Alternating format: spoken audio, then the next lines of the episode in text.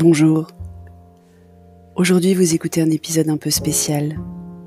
J'ai décidé cet été de vous faire découvrir ou redécouvrir les épisodes qui ont le plus marqué les deux premières saisons du podcast.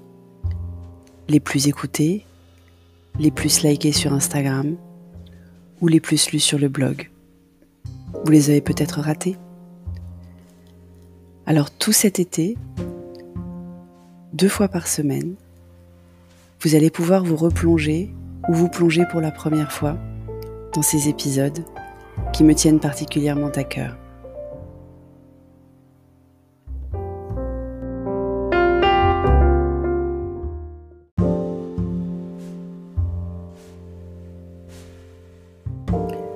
Aujourd'hui, on revient vraiment en arrière. Au début du premier déconfinement, quand je tâtonnais encore sur les musiques de ce blog. Bonne écoute.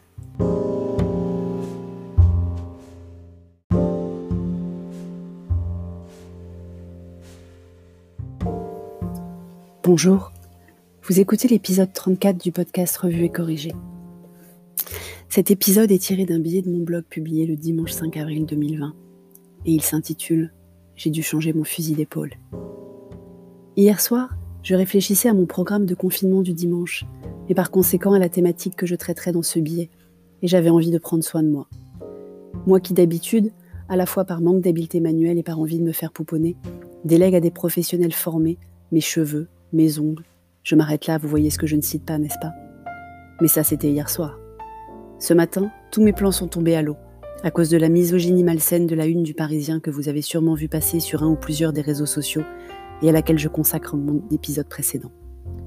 Forcément, je ne peux donc pas décemment parler de ces préoccupations traditionnellement féminines, même si Cher et Tendre passe plus de temps sur ses cheveux que moi, sans parler des soins prodigués à sa barbe, mais c'est un sujet à part entière.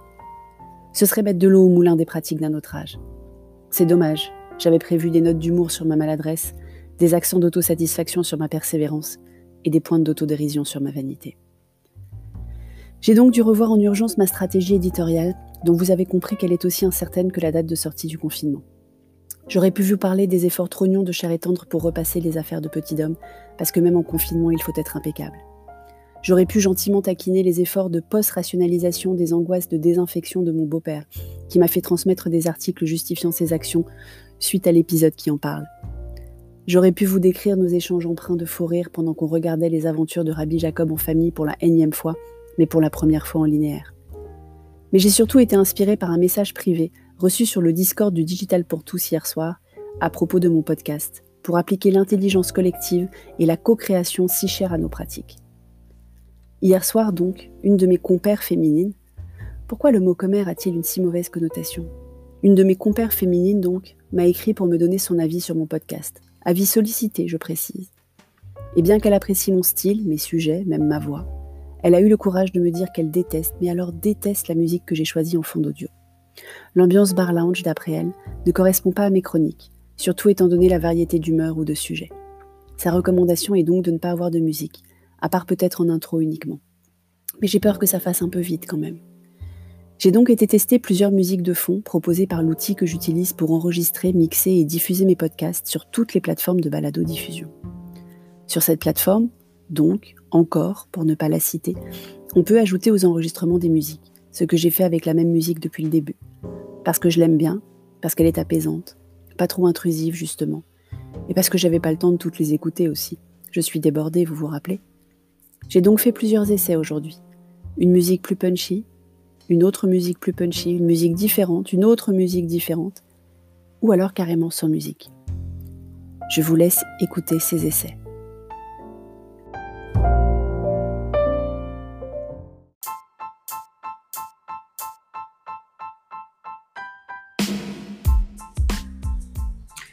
Une musique plus punchy.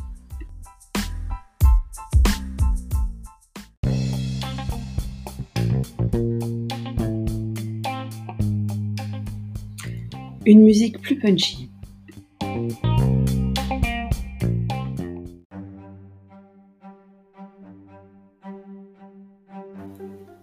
Une musique différente.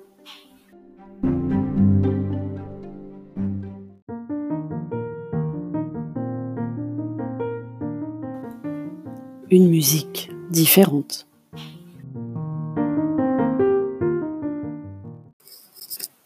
Ou alors pas de musique du tout, vous préféreriez? Avec euh, tous les bruits de fond pour avoir encore une autre image de ma vie?